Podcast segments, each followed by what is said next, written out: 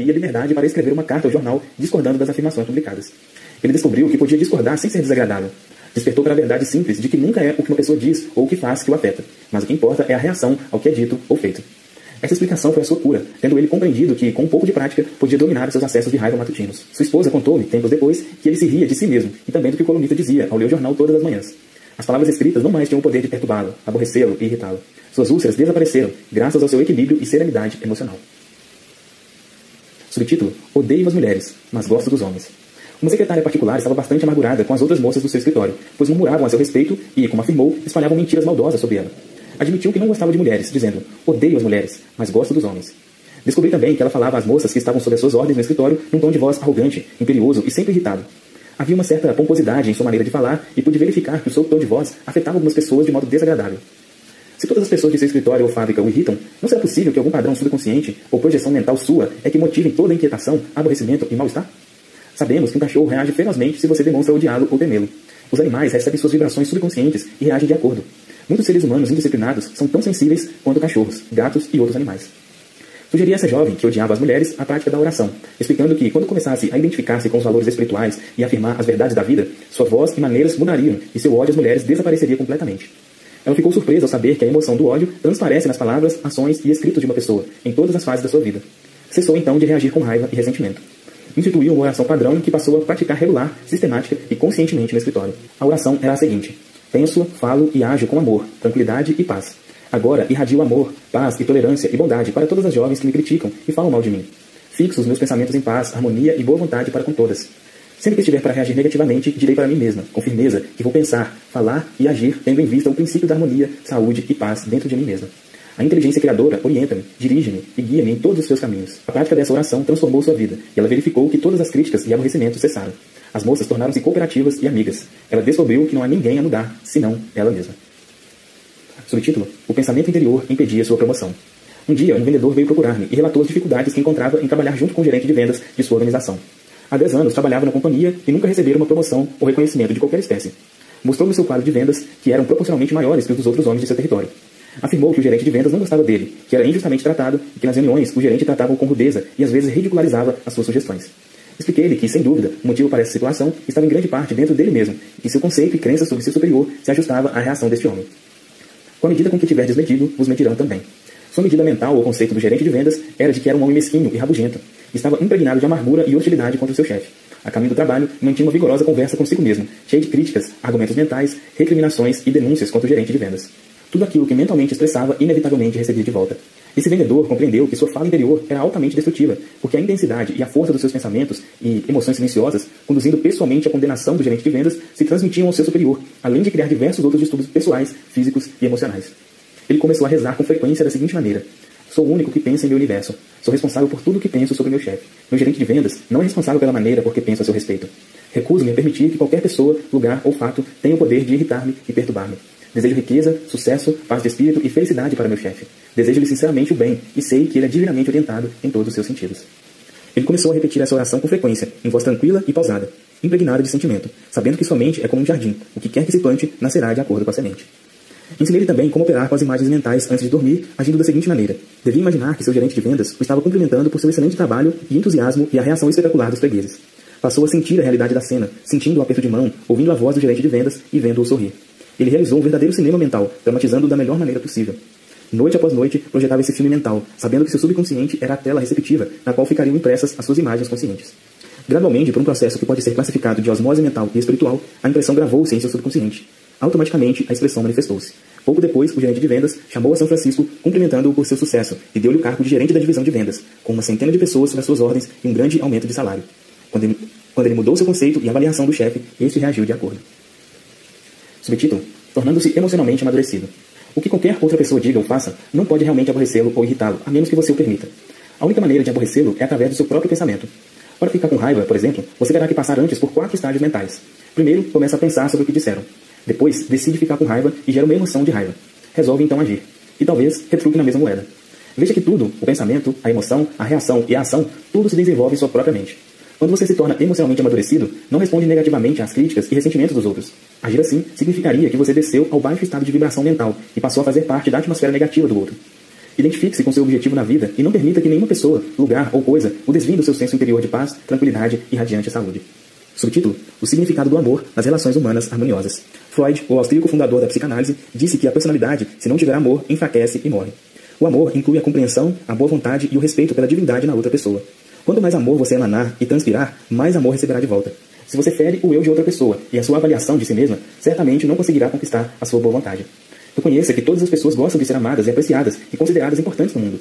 Compreenda que os outros têm consciência do seu verdadeiro valor e que, como você, sentem a dignidade de ser uma expressão do princípio único da vida que anima todos os homens. Em assim pensando conscientemente, você eleva a outra pessoa e esta lhe retribui seu amor e boa vontade. Subtítulo: Ele odiava audiências. Um ator contou-me que o público o vaiou em seu primeiro aparecimento no palco. Acrescentou que a peça era muito ruim e que, fora de dúvida, não desempenhava um bom papel. Admitiu-me francamente que, por muitos meses, odiou os espectadores. Chamava-os de insensíveis, palermas, estúpidos, ignorantes, tolos, etc. Desgostoso, deixou o teatro e, durante um ano, trabalhou numa loja. Um dia, um amigo convidou para assistir a uma conferência em Nova York sobre o tema Como Viver em Harmonia Consigo Mesmo. Essa conferência mudou inteiramente a sua vida. Voltou ao palco e passou a rezar com sinceridade pelos espectadores e por si próprio. Dele fluía amor e boa vontade, todas as noites, antes de aparecer em cena. Tornou um hábito afirmar que a paz de Deus enchia os corações de todos os presentes, os quais estavam plenamente inspirados e preparados para o espetáculo. No decorrer de cada desempenho, enviava vibrações de amor para a assistência. Hoje, ele é um grande ator e ama e respeita o público. Sua boa vontade e consideração são transmitidas para os outros e por eles sentidas. Subtítulo: Tratando com pessoas difíceis. Há no mundo pessoas difíceis de tratar, mentalmente distorcidas e deformadas. Estão mal condicionadas. Muitas são delinquentes mentais, hostis, não cooperativas, sempre irritadas, cínicas, amargas, estão psicologicamente doentes. Muitas outras pessoas possuem a mente deformada e distorcida, provavelmente em decorrência de algum fato acontecido na infância. Outras possuem ainda deformidades congênitas. Você não condenaria uma pessoa que teve tuberculose e, portanto, não pode condenar uma pessoa que está mentalmente doente. Ninguém, por exemplo, odeia ou tem ressentimento de um corcunda, pois saiba que há muitas corcundas mentais. Você deve ter compaixão e compreensão. Tudo compreender é tudo perdoar. Subtítulo: A miséria adora companhia.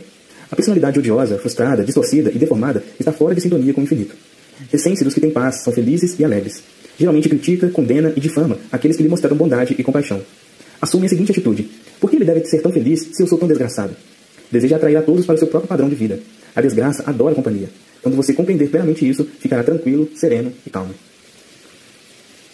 Subtítulo: A prática da empatia nas relações humanas.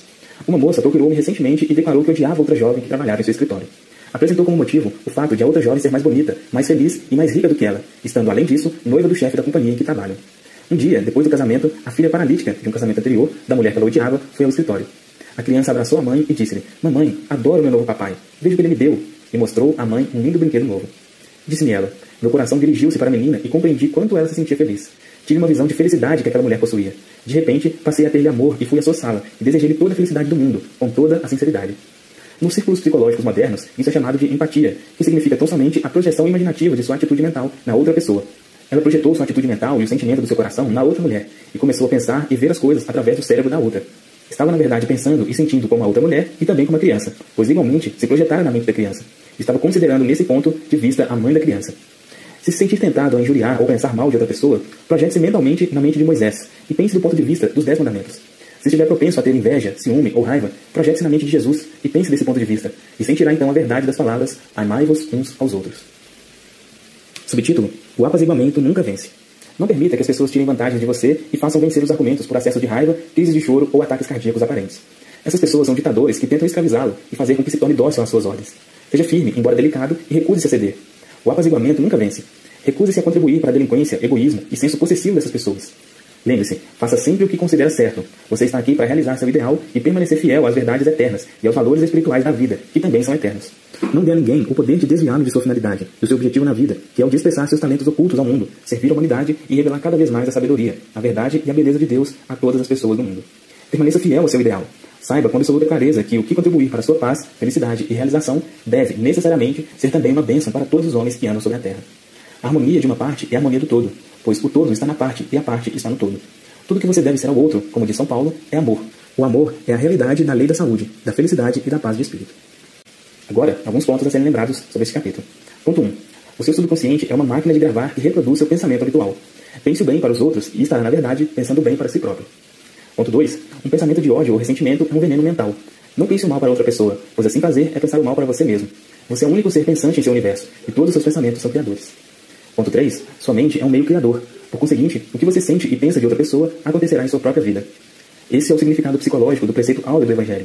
Como você deseja que os outros pensem de você, pensem delas da mesma maneira. Ponto 4. Enganar, roubar e iludir outra pessoa acarreta frustração, perda e limitações para você. O seu subconsciente registra suas motivações, pensamentos e sentimentos interiores. Sendo eles de natureza negativa, você sofrerá distúrbios, perda e limitações de incontáveis modos. Na verdade, o que você faz a outra pessoa está fazendo a si mesmo. Ponto 5. O bem que você faz, a bondade que demonstra, o amor e boa vontade que irradia virão de volta multiplicados várias vezes por inúmeros caminhos.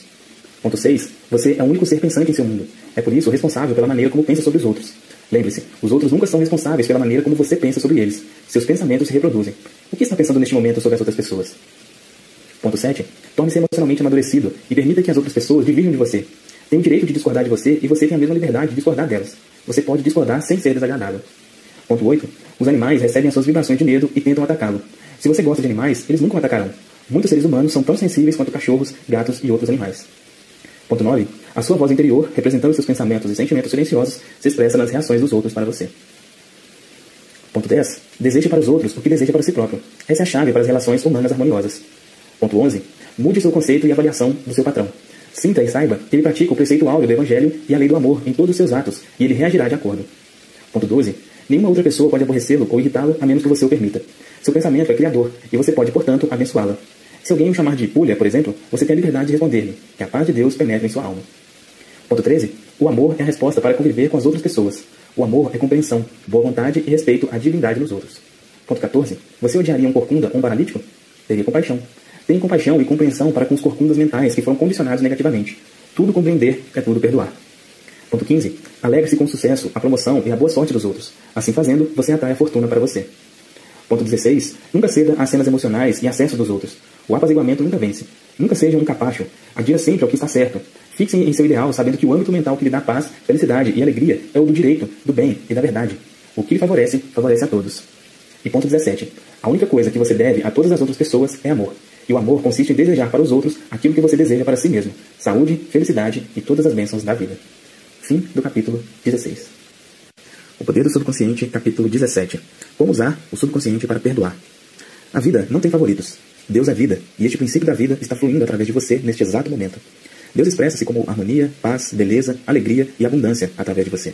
Isso é chamado de a vontade de Deus, ou a tendência da vida. Se você opõe resistência em sua mente ao fluxo da vida que corre em você, essa congestão emocional ficará gravada em seu subconsciente e causará todas as espécies de condições negativas. Deus nada tem com condições infelizes ou caóticas existentes no mundo. Todas elas se produzem pelo pensamento negativo e destrutivo do homem. Portanto, é tolice responsabilizar Deus por suas dificuldades ou doenças. Muitas pessoas habitualmente erguem uma resistência mental ao fluxo da vida, ao acusar e censurar Deus pelos pecados, doenças e sofrimentos da humanidade. Outros lançam a Deus a culpa por suas dores, achaques, perda de entes queridos, tragédias pessoais e acidentes ficam com raiva de Deus e acreditam que Ele é responsável por suas desgraças.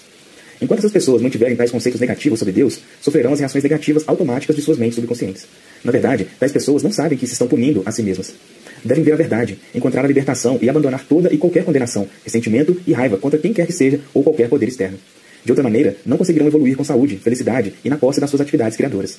No momento em que essas pessoas passarem a ter um Deus de amor em suas mentes e corações, e quando acreditarem que Deus é o Pai amado, que deles toma conta, cuida, orienta, sustenta e fortalece, esse conceito ou crença sobre Deus, ou princípio da vida, será aceito por suas mentes subconscientes e se verão abençoadas de incontáveis maneiras.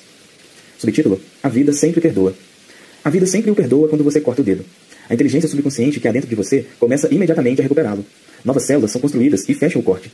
Se você ingere algum alimento estragado por engano, a vida o perdoa e faz com que você vomite para preservá-lo. Se você queima a mão, o princípio da vida reduz o edema e a congestão. Dá-lhe uma nova pele, um novo tecido e novas células.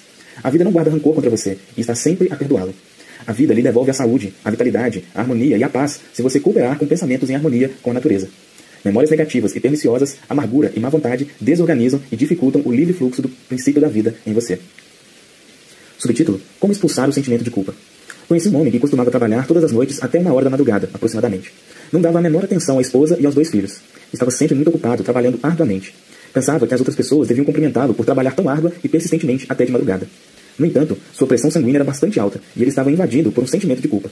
Inconscientemente procurava punir-se com seu trabalho extenuante e ignorava completamente os filhos. Um homem normal não age assim. Interessa-se por seus filhos e por seu desenvolvimento. Não fecha a porta do seu mundo à esposa. Expliquei-lhe por que estava trabalhando tão arduamente. Há algo que o está devorando por dentro, pois de outra maneira não agiria assim. Você se está punindo. Precisa aprender a perdoar-se. Ele possuía realmente um profundo sentimento de culpa por causa de um irmão. Expliquei-lhe também que Deus não estava punindo, ele é que se punia a si próprio. Por exemplo, se você aplicar mal as leis da vida, sofrerá de acordo com essa má aplicação. Se você colocar a mão num fio de alta tensão desencapado, certamente ficará queimado. As forças da natureza não são ruins. É o uso que se faz delas que determina se os efeitos serão bons ou maus. A eletricidade não é um mal. Depende de como é utilizada, para queimar uma estrutura ou para iluminar uma casa. O único pecado é a ignorância da lei e a única punição é a reação automática à má utilização da lei pelo homem. Se você utilizar mal os princípios da química, pode fazer explodir o seu escritório ou fábrica.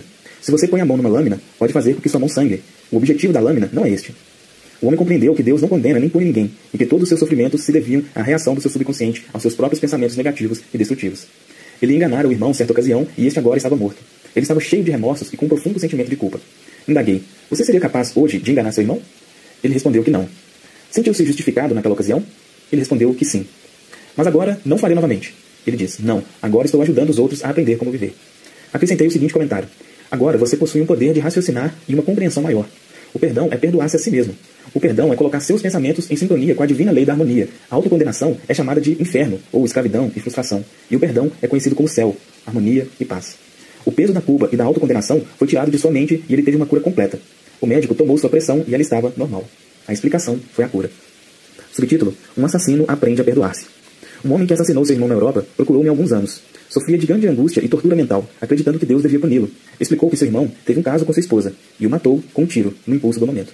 Isso acontecera cerca de 15 anos antes de procurar-me. Nesse período, casara-se com uma jovem americana e fora abençoado com três filhos adoráveis. Estava numa posição em que ajudava muitas pessoas e era um homem inteiramente transformado. Expliquei-lhe que física e psicologicamente não era o mesmo homem que matara o irmão, uma vez que os cientistas asseguram que as células do nosso corpo mudam de 11 em 11 meses. Além disso, era um novo homem mental e espiritualmente. Estava agora cheio de amor e boa vontade pela humanidade. O velho homem que cometera o crime 15 anos atrás estava morto mental e espiritualmente. Na verdade, ele estava condenando um homem inocente. Essa explicação teve um efeito profundo sobre ele, tendo declarado que era como se houvesse tirado um grande peso de sua mente. Ele compreendeu o significado da verdade que se lê na Bíblia. Vinde, pois, e arrazoemos, diz o Senhor. Ainda que os vossos pecados sejam como escarlate, eles se tornarão brancos como a neve. Ainda que sejam vermelhos como carmesim, se tornarão como a lã. Isaías, capítulo 1, versículo 18. Subtítulo: As críticas não podem feri-lo sem o seu consentimento.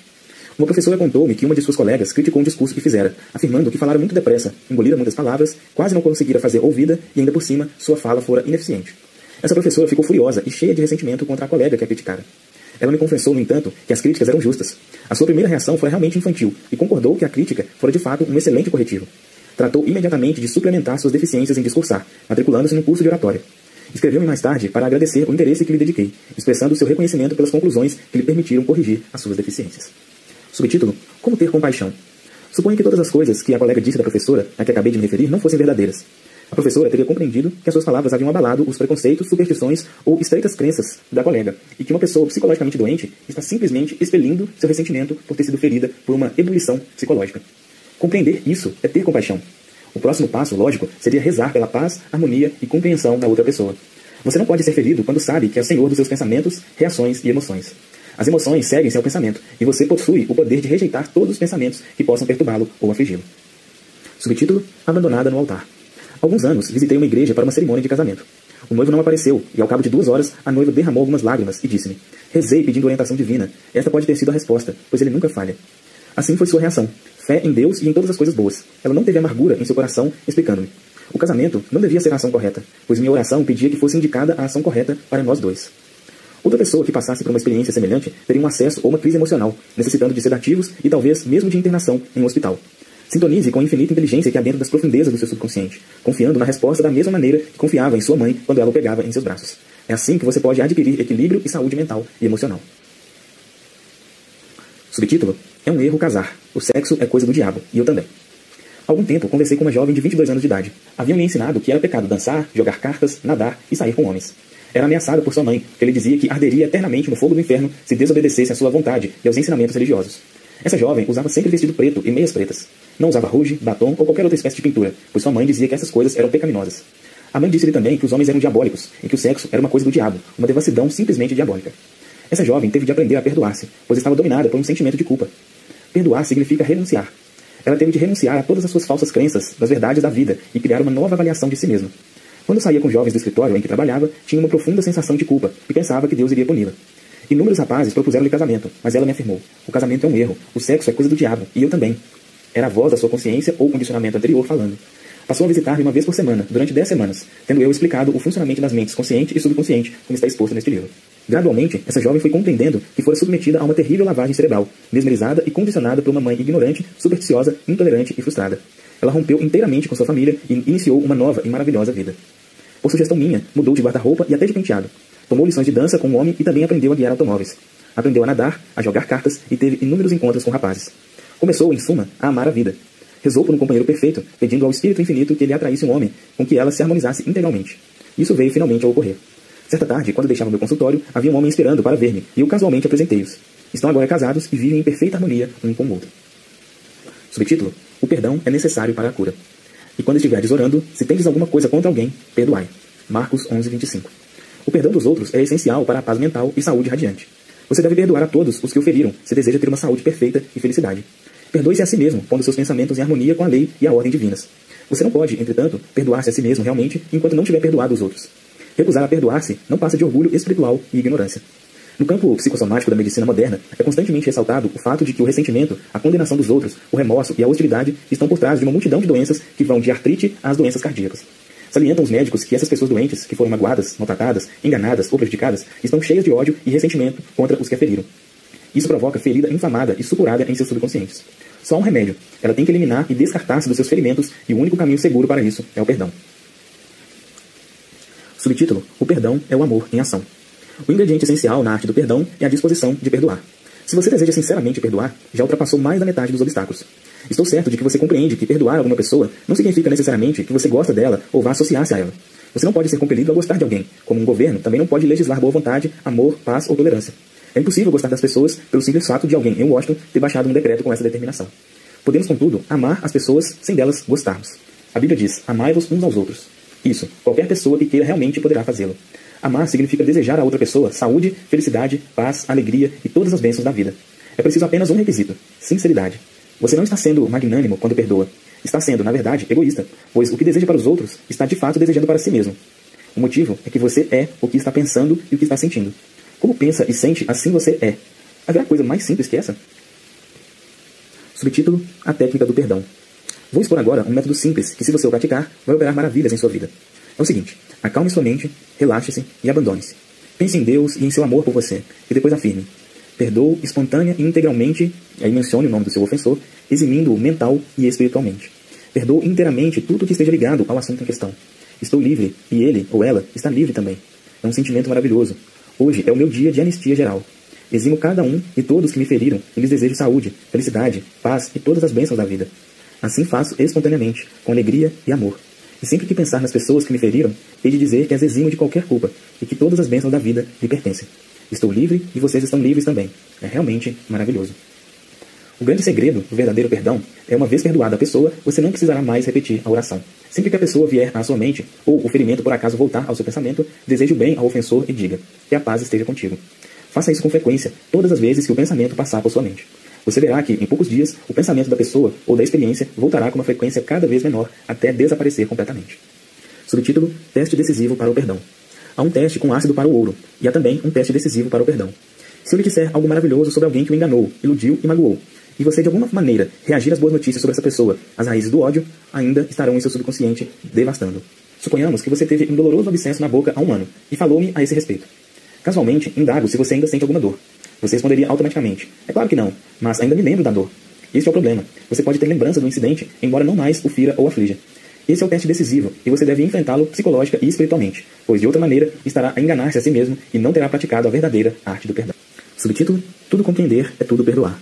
Quando o homem compreende a lei criadora da sua própria mente, deixa de culpar as outras pessoas e as condições pela feitura e pelas frustrações de sua vida. Sabe que seus próprios pensamentos e sentimentos é que criam seu destino. Além disso, ele tem consciência de que os fatores externos não são causa nem condicionadores de sua vida e de suas experiências. Pensar que os outros podem obstruir a sua felicidade, que você é um joguete no destino cruel, que você deve opor-se e lutar contra os outros para viver, tudo isso e coisas semelhantes são insustentáveis quando você compreende que os pensamentos são de fato coisas. A Bíblia diz a mesma coisa, porque como o homem imagina em sua alma, assim ele é. Provérbios 23, 7. Agora, alguns pontos principais a lembrar sobre esse capítulo. Ponto 1. Deus, ou a vida, não se deixa impressionar pelas pessoas. A vida não tem filhos prediletos. A vida, ou Deus, parece favorecer-nos quando nós nos colocamos de acordo com o princípio da harmonia, saúde, alegria e paz. Ponto 2. Deus, ou a vida, nunca nos envia doenças, moléstias, acidentes ou sofrimentos. Nós próprios atraímos essas coisas para nós com pensamentos negativos e destrutivos. De acordo com a lei expressa nas palavras, colhemos o que plantamos. Ponto 3. Nossos conceitos de Deus é a coisa mais importante da nossa vida. Se realmente acreditamos em um Deus de amor, nosso subconsciente reagirá com incontáveis bênçãos. Acreditemos em um Deus de amor. Ponto 4. A vida, ou Deus, não nos guarda rancor. A vida nunca nos condena. A vida pode curar uma ferida em nossa mão. A vida nos perdoa se nós queimarmos o dedo. Reduz o edema e recupera a parte atingida à sua perfeição e beleza. Ponto 5. Nosso complexo de culpa resulta de um falso conceito de Deus na vida. Deus, ou a vida, não nos pune nem nos julga. Nós é que o fazemos com nossas falsas crenças, pensamentos negativos e autocondenação. Ponto 6. Deus, ou a vida, não nos condena nem nos pune. As forças da natureza não são maléficas. O efeito de sua utilização depende de como nós aplicamos o poder que há dentro de nós. Podemos usar a eletricidade para matar alguém ou para iluminar uma casa. Podemos usar a água para afogar uma criança ou para matar a sede. O bem e o mal derivam do pensamento e dos propósitos da própria mente do homem. Ponto 7. Deus, ou a vida, nunca pune ninguém. O homem é que se pune a si próprio, por seus falsos conceitos de Deus, da vida e do universo. Seus pensamentos são criadores e podem criar a sua própria desgraça. Ponto 8. Se alguém o criticar e você estiver realmente errado, alegre-se, agradeça e reconheça as críticas. Isso lhe proporciona a oportunidade de corrigir suas falhas. Ponto 9. Você não pode ser ferido pelas críticas quando sabe que é senhor dos seus pensamentos, reações e emoções. Isso lhe dá a oportunidade de rezar e abençoar o outro, abençoando-se a si mesmo em consequência. Ponto 10. Quando você reza em busca de orientação e da ação correta, aceite o que vier. Compreenda que é o que lhe serve. Não há, portanto, motivos para autopiedade, críticas ou ódio. Ponto 11. Não há nada que seja bom ou mal. O pensamento é que faz um e outro. Não há nada de mal no sexo, no desejo de boa alimentação, riqueza ou expressão verdadeira. Tudo depende de como você usa esses anseios, desejos ou aspirações. O seu desejo de comida pode ser realizado sem que haja necessidade de matar alguém por um pedaço de pão. Ponto 12. O ressentimento, o ódio, a má vontade e a hostilidade estão por trás de uma multidão de doenças. Perdoe-se a si mesmo e a todos os demais, irradiando amor, vida, alegria e boa vontade para todos que o magoaram. Continue a fazer assim, até que possa encontrá-los em sua mente e verificar que está em paz com eles.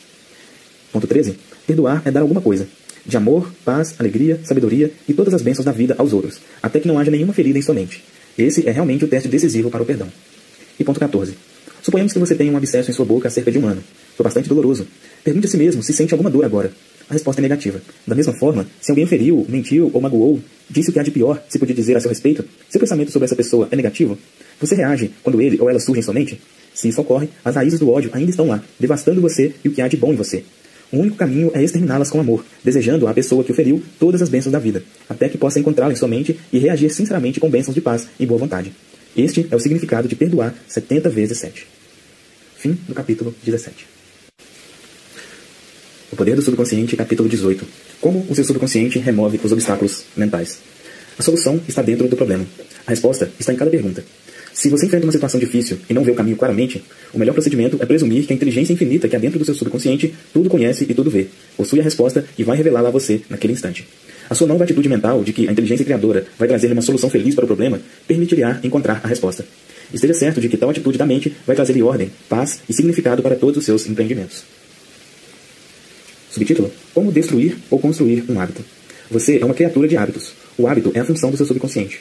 Você aprendeu a nadar, a andar de bicicleta, a dançar e a dirigir automóveis, fazendo essas coisas conscientemente repetidas vezes, até que fizessem impressões em seu subconsciente. E então, a ação automática do hábito do seu subconsciente tomou conta de tudo. Isso é o que se chama algumas vezes de segunda natureza, que é a reação do seu subconsciente ao seu pensamento e ação. Você tem a liberdade de escolher um bom hábito ou um mau hábito. Se você repete um pensamento negativo ou age negativamente durante um certo período, ficará sob a compulsão desse hábito. A lei do seu subconsciente é o hábito. Subtítulo: Como acabar com um mau hábito? O Sr. Jones disse-me certa vez: Um impulso incontrolável de beber me domina e eu fico bêbado durante uma ou duas semanas. Não consigo vencer esse terrível hábito. Vezes sem conta, essa experiência ocorreu com esse homem infeliz. Ele criara o hábito de beber em excesso. Embora tivesse começado a beber por sua própria iniciativa, começou também a compreender que podia mudar o seu hábito e criar um novo. Contou-me que, embora conseguisse suprimir temporariamente seus desejos através da força de vontade, os esforços contínuos para reprimir os inúmeros impulsos só faziam tornar as coisas piores. Os repetidos fracassos convenceram-no de que não tinha força nem esperança de controlar seu impulso ou obsessão. Essa ideia de não ter forças operava como uma poderosa sugestão ao seu subconsciente e agravava sua fraqueza, tornando sua vida uma sucessão de fracassos. Ensinei-lhe a harmonizar as funções das mentes consciente e subconsciente. Quando as duas cooperam, a ideia ou desejo implantado no subconsciente se realiza. Sua mente racional concordou que, se o velho hábito fizera impressões que o punham em dificuldades, podia conscientemente criar uma nova impressão que o conduzisse à liberdade, à abstenção e à paz de espírito. Sabia que seu hábito destrutivo era automático, mas como o adquirira através de escolha consciente, compreendeu que, da mesma maneira como fora condicionado negativamente, também podia ser condicionado positivamente. Em consequência, deixou de pensar no fato de que não tinha forças para vencer o hábito. Além disso, compreendeu claramente que não havia outro obstáculo à sua cura que não o seu próprio pensamento. Portanto, não havia necessidade de esforço excessivo ou coerção mental. Subtítulo: O poder da imagem mental. Esse homem adquiriu a prática de relaxar o corpo e entrar em estado de sonolência, semi-letárgico. Depois, ocupava sua mente com a imagem do fim desejado, sabendo que seu subconsciente encontraria o caminho mais fácil de realizá-lo. Imaginava sua filha cumprimentando-o por sua libertação e dizendo-lhe: Papai, é maravilhoso tê-lo novamente em casa. Ele perdera a família por causa da bebida. Não lhe permitiam visitá-la e sua esposa não lhe falava. Regularmente, sistematicamente, ele passou a sentar-se e meditar de acordo com o esquema acima descrito. Quando sua atenção se desviava, fazia por hábito com que voltasse imediatamente à imagem mental de sua filha sorrindo e a cena de seu lar animada por sua voz alegre. Tudo isso trouxe o recondicionamento de sua mente. Foi um processo gradual. Ele perseverou, sabendo que cedo ou tarde criaria um novo padrão de hábito em seu subconsciente. Disse-lhe que podia comparar seu subconsciente a uma máquina fotográfica, e que seu subconsciente era a chapa sensível em que se registravam as imagens e ficavam impressas. Isso o impressionou bastante, e seu objetivo integral passou a ser o de imprimir a imagem em sua mente e revelá-la. Os filmes são revelados no escuro. Da mesma forma, as imagens mentais são reveladas na câmara escura do subconsciente. Subtítulo: Atenção focalizada. Compreendendo que sua mente consciente era uma simples câmera, ele não despendia muito esforço. Não havia uma luta mental. Tranquilamente ajustava seus pensamentos e focalizava sua atenção na cena imaginada, até identificar-se gradualmente com a imagem. Ficava absorvido pela atmosfera mental que criava. Repetindo seu filme mental frequentemente, não havia por que duvidar de que a cura viria. Quando havia uma tentação de beber, desviava sua atenção de quaisquer imagens de bebedeira para o sentimento de estar em casa com sua família. Conseguia ser bem sucedido, pois confiantemente esperava experimentar a imagem que revelava em sua mente. Hoje ele é presidente de um consórcio que movimenta muitos milhões de dólares e é um homem de uma felicidade radiante. Subtítulo: O azar me persegue. O Sr. Bloch contou-me que sua renda anual era de 20 mil dólares, mas que nos últimos três meses todas as portas pareciam fechar-se cerradamente à sua presença. Na última hora, quando os clientes já estavam quase assinando na linha pontilhada, a porta fechava-se subitamente. Ele acrescentou que talvez estivesse sendo perseguido por uma praga. Discutindo o assunto com Sr. Bloch, descobriu que, três meses antes, ele ficara bastante irritado e aborrecido, ressentido mesmo, com um dentista que, após prometer assinar um contrato, desistira na última hora. Começou a viver com medo inconsciente de que outros clientes fizessem o mesmo, fixando assim um padrão de frustração, hostilidade e obstáculos. Gradualmente, criou em sua mente uma crença em obstáculos e cancelamentos no último minuto, até estabelecer-se um círculo vicioso. O que mais receio é o que me acontecera. O Sr. Bloch compreendeu que a dificuldade estava em sua própria mente e que era essencial mudar de atitude mental. O seu aparente infortúnio acabou com a seguinte oração: Sei que possuo infinita inteligência de meu subconsciente, que não conhece obstáculos, nem dificuldades, nem adiamentos. Vivo na alegre expectativa do melhor. Minha mente mais profunda responde aos meus pensamentos. Sei que o trabalho do poder infinito do meu subconsciente não pode ser impedido. A infinita inteligência sempre termina com sucesso tudo aquilo que inicia. A sabedoria criadora funciona através de mim, realizando todos os meus planos e objetivos. Meu propósito na vida é prestar ótimos serviços a todos aqueles com quem entro em contato, e todos são favorecidos pelo que tenho a oferecer. Tudo o que faço realiza-se plenamente em divina ordem. Todas as manhãs, antes de visitar seus clientes, repetia essa oração, proferindo-a também à noite antes de dormir. Em pouco tempo, conseguiu estabelecer um novo hábito padrão em seu subconsciente e voltou à sua velha trilha de vendedor bem-sucedido. Subtítulo: Quanto você quer o que deseja? Um jovem perguntou a Sócrates como podia alcançar a sabedoria. Sócrates disse-lhe que o acompanhasse e levou a um rio, onde mergulhou a cabeça do jovem dentro da água, e assim a manteve, até que ele estivesse agitando para respirar, soltando-o então. Quando o jovem se recuperou, Sócrates perguntou-lhe: O que você mais quis quando estava com a cabeça dentro da água? Eu queria respirar, disse o jovem. E Sócrates declarou: Quando você quiser a sabedoria, tanto quanto queria respirar quando estava mergulhado na água, então a receberá. Da mesma forma, quando você possui realmente um desejo intenso de superar qualquer obstáculo em sua vida e chega à conclusão definida de que há uma saída e de que vai encontrá-la, então a vitória e o triunfo estão assegurados. Se você realmente deseja paz de espírito e serenidade interior, você as terá. Não importa quão injustamente você foi tratado, quão parcial seu chefe se portou, ou quão patife um amigo para você. Tudo isso não faz diferença alguma quando você desperta para os seus poderes mentais e espirituais. Você sabe o que deseja e se recusará a deixar que os ladrões, pensamentos, do ódio, da raiva, da hostilidade e da má vontade lhe roubem a paz, a harmonia, a saúde e a felicidade. Você deixa de ficar abalado por pessoas, circunstâncias, notícias e ocorrências, identificando imediatamente seus pensamentos com seu objetivo na vida. Seu objetivo é paz, saúde, inspiração, harmonia e abundância. Sinta um rio de paz fluindo através de você nesse momento. Seu pensamento é o poder imaterial e invisível, e você escolhe que ele o abençoe, o inspire e lhe proporcione paz. Subtítulo: Por que ele não podia ficar curado? Há um caso clássico de um homem casado, com quatro filhos, que sustentava e vivia secretamente com outra mulher durante as suas viagens de negócios. Era doente, nervoso, irritadiço, rabugento e não conseguia dormir sem o auxílio de drogas. Os médicos não conseguiam fazer com que sua pressão baixasse. Sentia dores em diversos órgãos, e os médicos não conseguiam diagnosticá-las nem aliviá-las. Para piorar as coisas, começou a beber em excesso. A causa de tudo era um profundo sentimento inconsciente de culpa. Violara os votos do casamento e isso o perturbava. A fé religiosa em que fora criado estava profundamente entranhada em seu subconsciente e ele bebia excessivamente para curar o sentimento de culpa. Alguns inválidos tomam morfina para dores intensas. Ele tomava álcool para a dor ou ferida em sua mente. Era a velha história de jogar lenha à fogueira. Subtítulo: A explicação e a cura. Ele ouviu atentamente a explicação de como sua mente funciona. Enfrentou seu problema, olhou de frente e desistiu de sua vida dupla. Sabia que o seu ato de beber era uma tentativa inconsciente de fuga. A causa oculta alojada em seu subconsciente tinha de ser erradicada, só depois viria a cura. Começou a imprimir em seu subconsciente, três a quatro vezes por dia, as declarações contidas na seguinte oração: Minha mente está repleta de paz, equilíbrio e serenidade. O infinito está estendido em sorridente repouso dentro de mim. Não tenho medo de nada no passado, no presente ou no futuro. A infinita inteligência do meu subconsciente orienta-me, guia-me e dirige-me em todos os meus caminhos. Enfrento agora cada situação com fé, equilíbrio, tranquilidade e confiança. Estou agora inteiramente livre do hábito. Minha mente está repleta de paz interior, liberdade e alegria. Perdoo a mim mesmo e assim sou perdoado. Paz, sobriedade e confiança reinam supremas em minha mente. Repeti essa oração com frequência, estando plenamente consciente do que estava fazendo e por que eu fazia. Saber o que estava fazendo dava-lhe a fé e a confiança necessárias. Expliquei-lhe que, enquanto fazia essas afirmações em voz alta, devagar, com serenidade e sentimento, elas gradualmente mergulhavam em sua mente subconsciente. Como sementes, elas germinariam e dariam frutos da sua espécie. Essas verdades nas quais se concentrou entravam-lhes pelos olhos. Seus ouvidos escutavam-lhes os sons e as suas vibrações curativas alcançaram seu subconsciente, obliterando os padrões mentais negativos que haviam causado todas as suas perturbações. A luz dissipa a escuridão. O pensamento construtivo destrói o pensamento negativo. Ele se transformou e em um mês já era um novo homem. Subtítulo: Recusando-se a admitir. Se você é um alcoólatra ou um viciado em drogas, admitam. Não fuja ao problema. Muitas pessoas permanecem alcoólatras porque se recusam a admitir que o são. Sua doença é um medo interior, uma instabilidade interior. Você se recusa a enfrentar a vida e por isso tenta escapar às suas responsabilidades através da garrafa. Como alcoólatra, você não tem livre escolha, embora pense que a tenha e possa até vangloriar-se de sua força de vontade. Se você é um bêbado contumaz e diz corajosamente que nunca mais vai tocar em bebida, não possui a força para fazer essa afirmativa tornar-se verdadeira, pois não sabe onde localizar essa força. Você está vivendo numa prisão psicológica que você mesmo construiu e está acorrentado às suas crenças, opiniões, hábitos e influências externas. Como a maioria das pessoas, você é uma criatura de hábitos. Está, portanto, condicionando a reagir da maneira por que o faz. Subtítulo: Construindo a ideia de liberdade. Você pode erguer em sua mente a ideia de liberdade e paz de espírito, de maneira a que alcance as profundezas do seu subconsciente. Sendo este todo-poderoso, irá libertá-lo do seu desejo pelo álcool. Terá então uma nova compreensão de como sua mente funciona e poderá realmente sustentar sua afirmação e provar a verdade a si mesmo. Subtítulo: 51% curado. Se você possui um desejo intenso de libertar-se de qualquer hábito destrutivo, então já está 51% curado. Quando você possui um desejo maior de abandonar o seu mau hábito que o de continuá-lo, não terá muita dificuldade em conquistar sua liberdade completa. Qualquer pensamento que você fixe em sua mente, esta o amplia muitas vezes. Se você absorve sua mente no conceito de liberdade, libertação do hábito e paz de espírito, e se a mantém focalizada nessa nova direção, você começa a gerar sentimentos e emoções que gradativamente emocionalizam o conceito de liberdade e paz. Qualquer ideia que você emocionaliza é aceita por sua mente subconsciente e se transforma em realidade. Subtítulo: A Lei da Substituição. Tenha simplesmente que algo de bom pode advir de seu sofrimento. Você não sofreu em vão, lembre-se. Contudo, é tolice continuar a sofrer. Se você continua a ser um alcoólatra, isso lhe trará deterioração e decadência mental e física. Saiba que a força do seu subconsciente o está apoiando. Mesmo quando você está nas garras da melancolia, comece a imaginar a alegria da liberdade que lhe está reservada. Essa é a lei da substituição. Sua imaginação levou-o à garrafa. Deixe agora que ela o leve à liberdade e à paz de espírito. Você sofrerá um pouco, mas é em razão de um objetivo construtivo. Você sofrerá como uma mãe nas dores de parto, e da mesma forma dará à luz um filho da mente. Seu subconsciente dará à luz a abstenção. Subtítulo: A causa do alcoolismo. A verdadeira causa do alcoolismo é o pensamento negativo e destrutivo, pois como o homem pensa, assim é. O alcoólatra possui um sentimento profundo de inferioridade, de inadequação, de derrota e frustração, geralmente acompanhados por uma profunda hostilidade interior.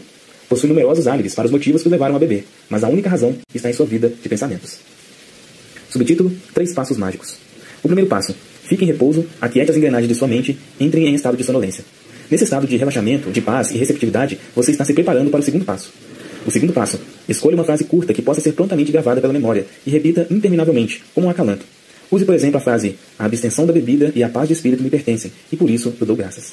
Para evitar que a mente comece a vaguear, pronuncie em voz alta ou anuncie com os lábios enquanto a diz mentalmente. Isso ajuda a introduzi-la na mente subconsciente. Faça assim durante uns 5 minutos ou mais. Você encontrará uma resposta emocional profunda. O terceiro passo. Antes de dormir, faça o que o escritor alemão John Galt costumava fazer. Imagine um amigo, um ente querido, à sua frente. Seus olhos estão fechados. Você está descontraído e em paz. O ente querido ou amigo está presente subjetivamente e lhe diz: Parabéns! Você vê o seu sorriso, ouve a sua voz, mentalmente aperta-lhe a mão, e tudo é tão real e vívido.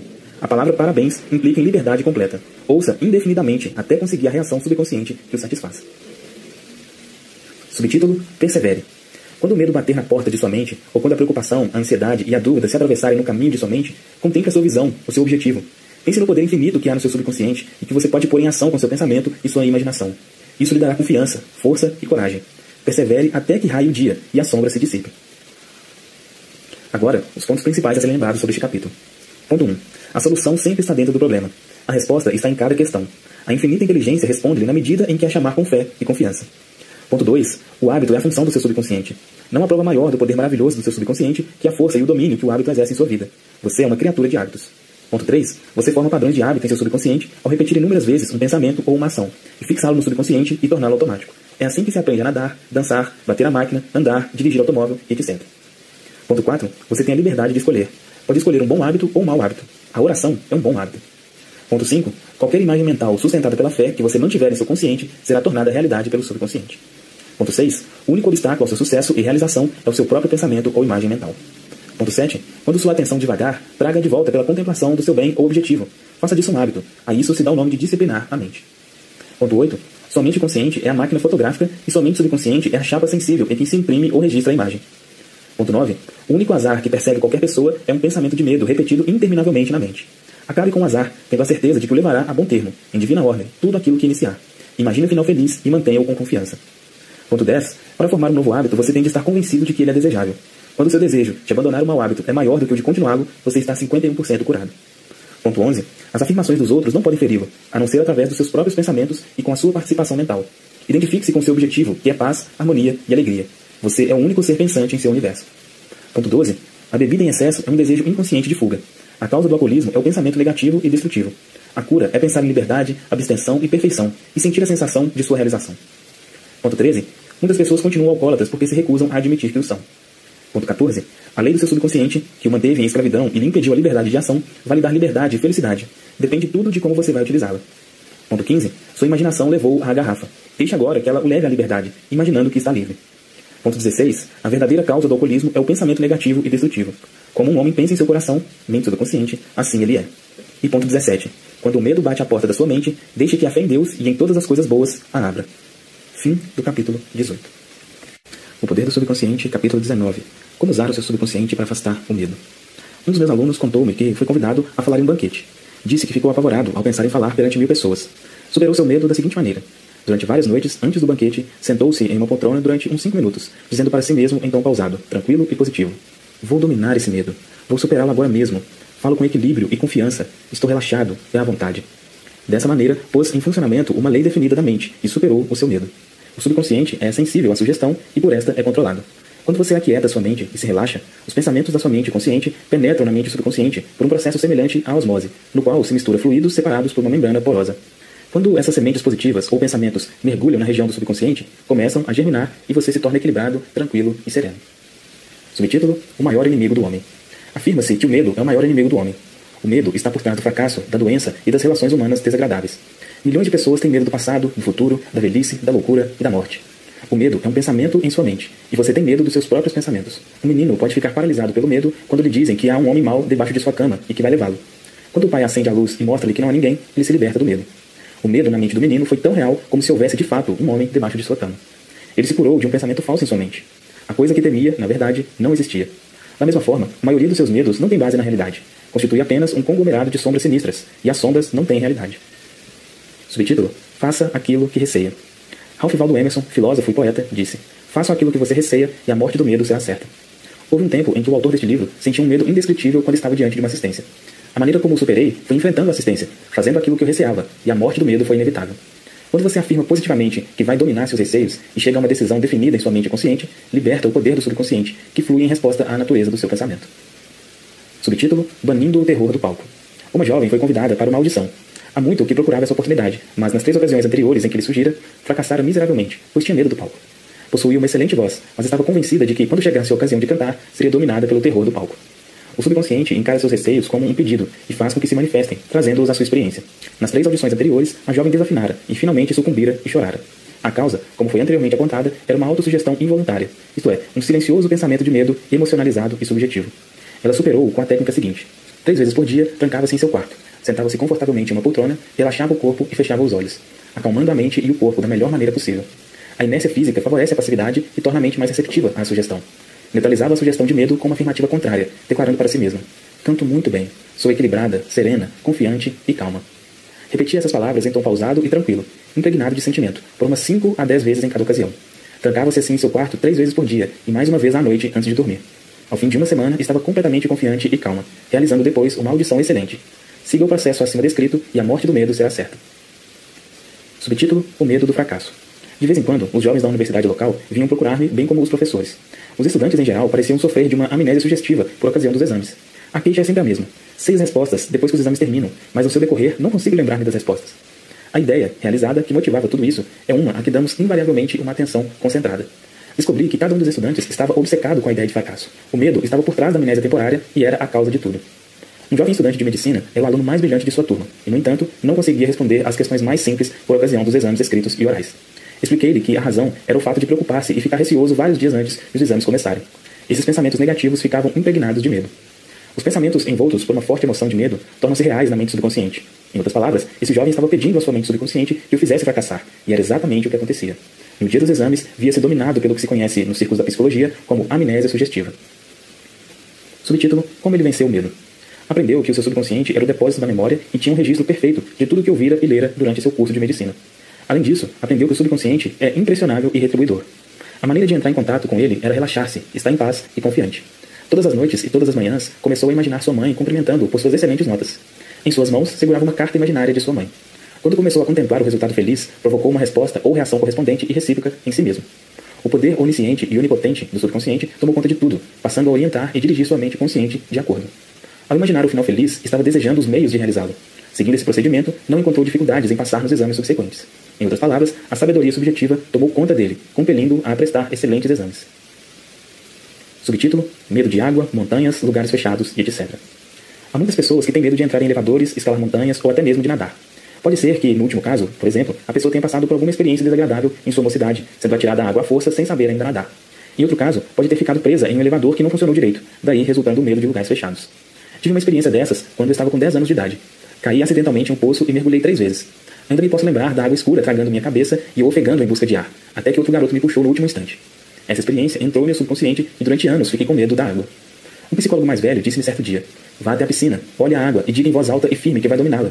Depois, entre na água, tome lições de natação e supere o seu medo. Foi o que fiz, e dominei o meu medo da água. Não permita que a água o domine. Lembre-se sempre, você é o senhor da água. Quando assumi uma nova atitude mental, o poder onipotente do subconsciente respondeu, dando-me força, fé e confiança, e permitindo que superasse o meu medo. Subtítulo: Técnica mestra para superar qualquer medo específico. Vou descrever agora um processo e uma técnica que ensino há muitos anos. Funciona como um encantamento. Tente-o.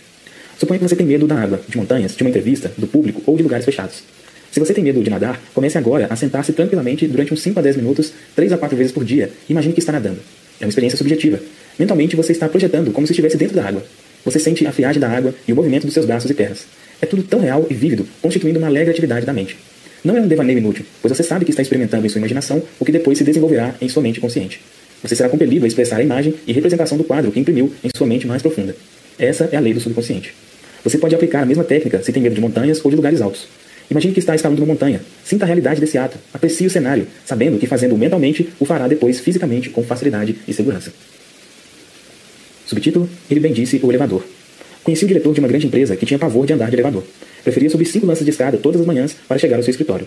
Contou-me que começou a bendizer o elevador toda noite e várias vezes por dia, até que finalmente superou seu medo.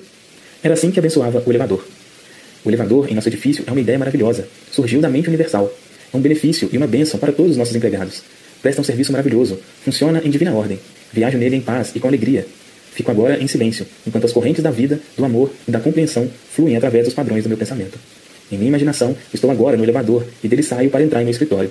O elevador está repleto de empregados nossos. Eu converso com eles e se mostram cordiais, alegres e livres.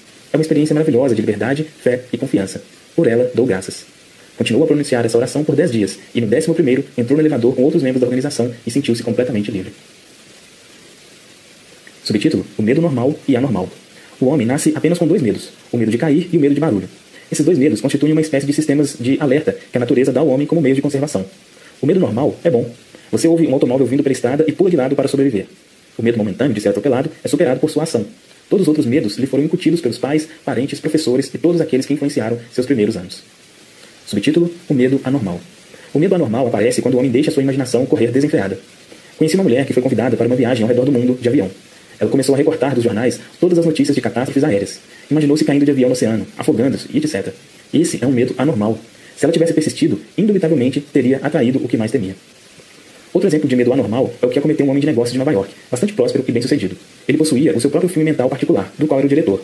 Ele projetava o seu filme mental de fracasso, bancarrota, cofres vazios e falta de saldo nos bancos, até mergulhar na mais profunda depressão. Recusou-se a deixar de pensar nessas imagens mórbidas e vivia dizendo à esposa que isso não podia durar. Haverá uma decepção, vamos falir, sua esposa contou-me que finalmente foi à falência, e todas as coisas que imaginava e temia aconteceram. As coisas que temia não existiam, mas ele as trouxe à realidade, temendo-as constantemente, acreditando e esperando o desastre financeiro. Jó disse: O que eu temo me acontecera. Há pessoas que receiam que algo terrível aconteça a seus filhos e que alguma catástrofe horrível lhe suceda. Quando leem a respeito de uma doença rara ou epidêmica, ficam logo com medo de apanhá-la e alguns julgam mesmo que já estão sofrendo dela. Tudo isso é medo anormal. Subtítulo: Resposta ao medo anormal. Desloque-se mentalmente para a posição oposta ao seu medo. Permanecer em estado de medo extremo é a estagnação e depois a deterioração física e mental. Quando o medo surge, vem imediatamente acompanhando um desejo por algo oposto àquilo que se receia. Fixe sua atenção imediatamente na coisa desejada. Fique absorvido e monopolizado por seu desejo, sabendo que o subjetivo sempre supera o objetivo. Essa atitude lhe dará confiança e levantará seu espírito. O poder infinito do seu subconsciente está agindo em seu nome e não pode falhar. Portanto, a paz e a segurança lhe pertencem. Subtítulo: Examine seus receios. O presidente de uma grande organização contou-me certa vez que, quando era vendedor, costumava dar quatro ou cinco voltas pelo quarteirão antes de ter coragem de visitar o freguês. O gerente de vendas um dia viu e disse-lhe: Não tenha medo do homem mau atrás da porta. Não há nenhum homem mau. Trata-se de uma falsa crença. O gerente disse-lhe que sempre olhava os seus temores de frente, enfrentando-os e fitando-os bem nos olhos. Os temores então desapareciam, reduzindo-se à sua insignificância. Subtítulo: Perdido na selva. Um capelão contou-me certa vez aquilo por que passara na Segunda Guerra Mundial. Teve que pular de paraquedas de um avião danificado e caiu em plena selva. Ficou assustado, mas sabia que havia duas espécies de medo, o normal e o anormal, como já ressaltamos anteriormente. Decidiu que tinha de fazer imediatamente alguma coisa para acabar com seu medo e começou a falar para si próprio, dizendo: John, você não pode entregar seu medo. O medo é um desejo de segurança e proteção, de uma saída para o seu problema.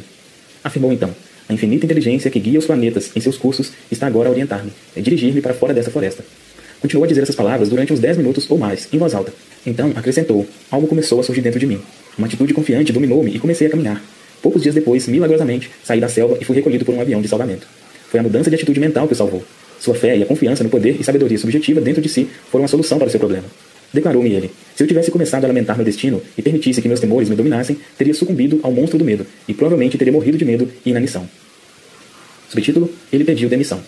O gerente geral de uma grande organização contou-me que durante três anos viveu com receio constante de perder seu lugar. Estava sempre imaginando seu fracasso. A coisa que temia não existia, exceto como um pensamento ansioso, mórbido em sua própria mente. Sua imaginação intensa dramatizava a perda do emprego, até que ficou nervoso e neurótico. Finalmente, pediram-lhe que se demitisse. Na verdade, foi ele quem provocou a sua demissão. Suas constantes imagens negativas e sugestões de medo à sua mente subconsciente fizeram com que esta respondesse e reagisse de acordo. Isso levou a cometer erros e tomar decisões tolas, resultando em seu fracasso como gerente geral. Sua demissão nunca teria ocorrido se ele se tivesse imediatamente deslocado para o lado de sua mente oposto, aquele em que se localizava o medo. Subtítulo: Conspiravam contra ele. Durante uma recente excursão de conferências, tive a oportunidade de conversar por duas horas com uma alta autoridade do governo. Possuía um profundo senso de paz interior e serenidade. Disse que todos os insultos proferidos contra ele pelos jornais e pelo partido oposicionista politicamente o perturbam. Costuma sentar-se tranquilamente durante 15 minutos pela manhã e compenetrar-se de que no centro de si mesmo há profundo e sereno oceano de paz. Meditando dessa forma, gera uma força tremenda que supera toda a sorte de dificuldades e temores. Há algum tempo, um colega telefonou-lhe à meia-noite e disse-lhe que um grupo de pessoas estava conspirando contra ele. Disse então o seguinte para o colega: Vou dormir agora, em perfeita paz. Trataremos do assunto amanhã, às 10 horas. Disse-me ele: Sei que nenhum pensamento negativo pode manifestar-se a menos que o emocionalize e o aceite mentalmente. Recusei-me a dar guarida à sugestão de medo do meu colega. Por conseguinte, nenhum dano podia advir-me. Observem com que calma, tranquilidade e paz ele se portou. Não ficou nervoso, arrancando os cabelos ou torcendo as mãos. No centro de si mesmo, encontrou as águas serenas e a paz interior, onde havia uma calma inextinguível. Subtítulo: Livre-se de todos os seus medos. Use esta fórmula perfeita para afastar o medo. Busquei o Senhor e ele me acolheu, livrou-me de todos os meus temores. Salmo 34, 4. O Senhor é uma palavra antiga que significa lei, o poder da sua mente subconsciente. Conheça as maravilhas do seu subconsciente e saiba como ele trabalha e funciona. Domine as técnicas apresentadas neste capítulo. Ponha-as em prática hoje mesmo, agora. Sua vontade subconsciente responderá e você ficará livre de todos os seus temores. Busquei o Senhor e ele me acolheu. Livrou-me de todo o meu temor. Agora, os pontos principais a serem lembrados sobre esse capítulo. Ponto 1. Faça a coisa que receia, e a morte do medo será certa. Diga para si mesmo com toda sinceridade: Vou dominar este medo, e o conseguirá. Ponto 2. O medo é um pensamento negativo em sua mente. Supere-o com um pensamento construtivo. O medo já matou milhões de pessoas. A confiança é maior que o medo. Nada é mais poderoso que a fé em Deus e no bem. Ponto 3. O medo é o maior inimigo do homem. Está por trás do fracasso, da doença e das relações humanas desagradáveis. O amor expulsa o medo. O amor é uma ligação emocional com as coisas boas da vida. Apaixone-se pela honestidade, pela integridade, pela justiça, pela boa vontade e pelo sucesso. Viva na alegre expectativa do melhor e invariavelmente alcançará o melhor. Ponto 4. Neutralize as sugestões de medo com uma afirmação oposta. Lembre-se dos excelentes resultados alcançados pela jovem cantora que afirmou, para vencer o seu medo, que cantava muito bem, era equilibrada, serena e calma. Ponto 5. O medo está por trás da amnésia que ataca os estudantes por ocasião dos exames escritos e orais. Você pode superá-lo afirmando frequentemente: Possuo uma memória perfeita para tudo aquilo de que necessito saber. Pode imaginar também um amigo cumprimentando por seu brilhante sucesso nos exames. Persevere e vencerá. Ponto 6. Se você tem medo da água, nade. Em sua imaginação, nade livremente, alegremente, sinta o frio da água e a sensação de estar atravessando o nado uma piscina. Torne essa imagem tão vívida quanto possível. Fazendo subjetivamente, será compelido a entrar na água e dominá-la. Essa é a lei da sua mente. Ponto 7. Se você tem medo de lugares fechados, tais como elevadores, salas de conferências, etc., ande mentalmente em um elevador, bem dizendo todas as suas peças e funções. Você ficará surpreso ao verificar com que rapidez o medo desaparecerá. Ponto 8. Você nasceu apenas com dois medos: o medo de cair e o medo de barulho. Todos os seus outros medos são adquiridos. Livre-se deles. Ponto 9. O medo normal é bom. O medo anormal é mau e destrutivo. Permitir constantemente os pensamentos de medo acarreta o medo anormal, obsessões e complexos. Temer alguma coisa persistentemente provoca um sentimento de pânico e terror. Ponto 10. Você pode superar o medo anormal quando sabe que o poder do seu subconsciente pode mudar os condicionamentos e realizar os desejos acalentados por seu coração. Ponto 10. Dedique sua atenção e devote-se imediatamente ao seu desejo, que é o oposto do seu medo. Este é o amor que expulsa o medo. Ponto 11. Se você tem medo do fracasso, dedique sua atenção ao sucesso. Se você tem medo das doenças, pense na saúde perfeita. Se você tem medo de um acidente, pense na oração e na proteção de Deus. Se você tem medo da morte, pense na vida eterna. Deus é vida e esta é a sua vida agora. Ponto 12. A grande lei da substituição é a resposta ao medo. O que quer que você receie possui solução sob a forma de um desejo seu. Se você está doente, deseje a saúde. Se você está na prisão do medo, deseje a liberdade. Espere sempre o bem. Concentre-se mentalmente no bem e saiba que o seu subconsciente sempre lhe responde. Nunca falha. Ponto 13. As coisas que você teme, na verdade, não existem, a não ser como pensamentos em sua mente. Os pensamentos são criadores. Por isso que Jó disse que a coisa que eu temia me aconteceu. Pense o bem e o bem advirá. Ponto 14. Enfrente os seus temores. Traga-os à luz da razão. Aprenda a sorrir dos seus temores. Esse é o melhor remédio. Ponto 15. Nada pode perturbá-lo, a não ser o seu próprio pensamento. As sugestões, afirmações e ameaças de outras pessoas não possuem poder algum. O poder está dentro de você, e quando seus pensamentos são focalizados no que é bom, o poder de Deus estará então com os seus pensamentos bons. Há apenas um único poder criador, e ele se manifesta como harmonia. Não há diversões nem parelas nele. Sua fonte é o amor, por isso que o poder de Deus está sempre com os pensamentos de bem. Fim do capítulo 19.